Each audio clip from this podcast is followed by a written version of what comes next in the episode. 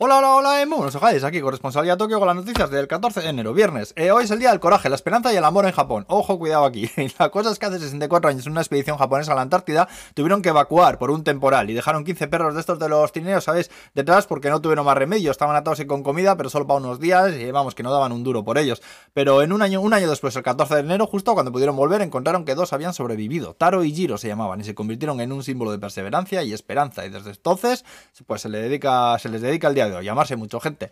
Eh, bueno, confirman que el 84% de los contagios del país ya son por Omicron. Tenemos ahora más de 3.000 en Tokio y estiman que en una semana nos pondremos en 10.000 al día a este ritmo. La jefa de Tokio dice que declarará el estado de emergencia si se ocupan el 50% de las camas de los hospitales. También han anunciado que la dosis de refuerzo la van a poner un mes antes de lo planificado. Y el presidente del país, durante la década de los 80, Toishiki Kaifu, han anunciado que ha muerto a los 91 años. Luego Yahoo Japan ha anunciado que dejará total libertad a sus empleados para que vivan donde quieran, flexibilizando así el teletrabajo. Dicen que si no queda más remedio que ir a la oficina, que hasta pagan el billete de avión y todo. Y Honda dice que van a empezar a probar camiones de hidrógeno en carreteras públicas este otoño. Dicen que no emiten dióxido de carbono y de una sentada te hacen 600 kilómetros y toda la pesca. Eh, también han salido la noticia de una señora de 80 y pico años que recibió una llamada de su supuesto hijo diciendo que necesitaba dinero. Y una hora después se personó en su casa diciendo que era un compañero de trabajo de su hijo y que venía a recoger el dinero. La señora le entregó 4 kilos de lingotes de oro valorados en unos 30 millones y, de yenes y luego 600 mil yenes además en efectivo. Y al de un rato fue ella la que llamó al hijo de verdad que no sabía nada del asunto y denunció el caso a la policía. Vamos, que la han estafado.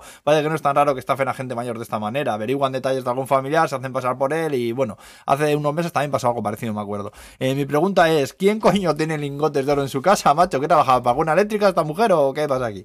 Eh, bueno, luego una universidad de Osaka que han desarrollado un coche eléctrico que flota en el agua, vamos, que no se hunde, que dicen que estaba pensado para cuando hay inundaciones o emergencias del estilo, pues que el coche puede maniobrar dentro del agua y todo. Eh, eso sí, a una velocidad máxima de 2 kilómetros por hora, que no es que sea la hostia, pero te permitiría salir de este tipo de situaciones. Aunque dicen que sería, vamos, que es insuficiente para corrientes fuertes de agua. El concepto de coche que no se hunde es interesante, veremos qué sale de todo esto. probablemente nada. Bueno, ya estaría. Si estás por Tokio, que sepas que hay un bar en Nakameguro que tiene barra libre de gintones. Por 3.500 yenes, hora y media, te puedes eh, enchuzar todo lo que quieras. O sales reptando no sales. Ahora pues, buen fin de semana a todos. Agur, adiós.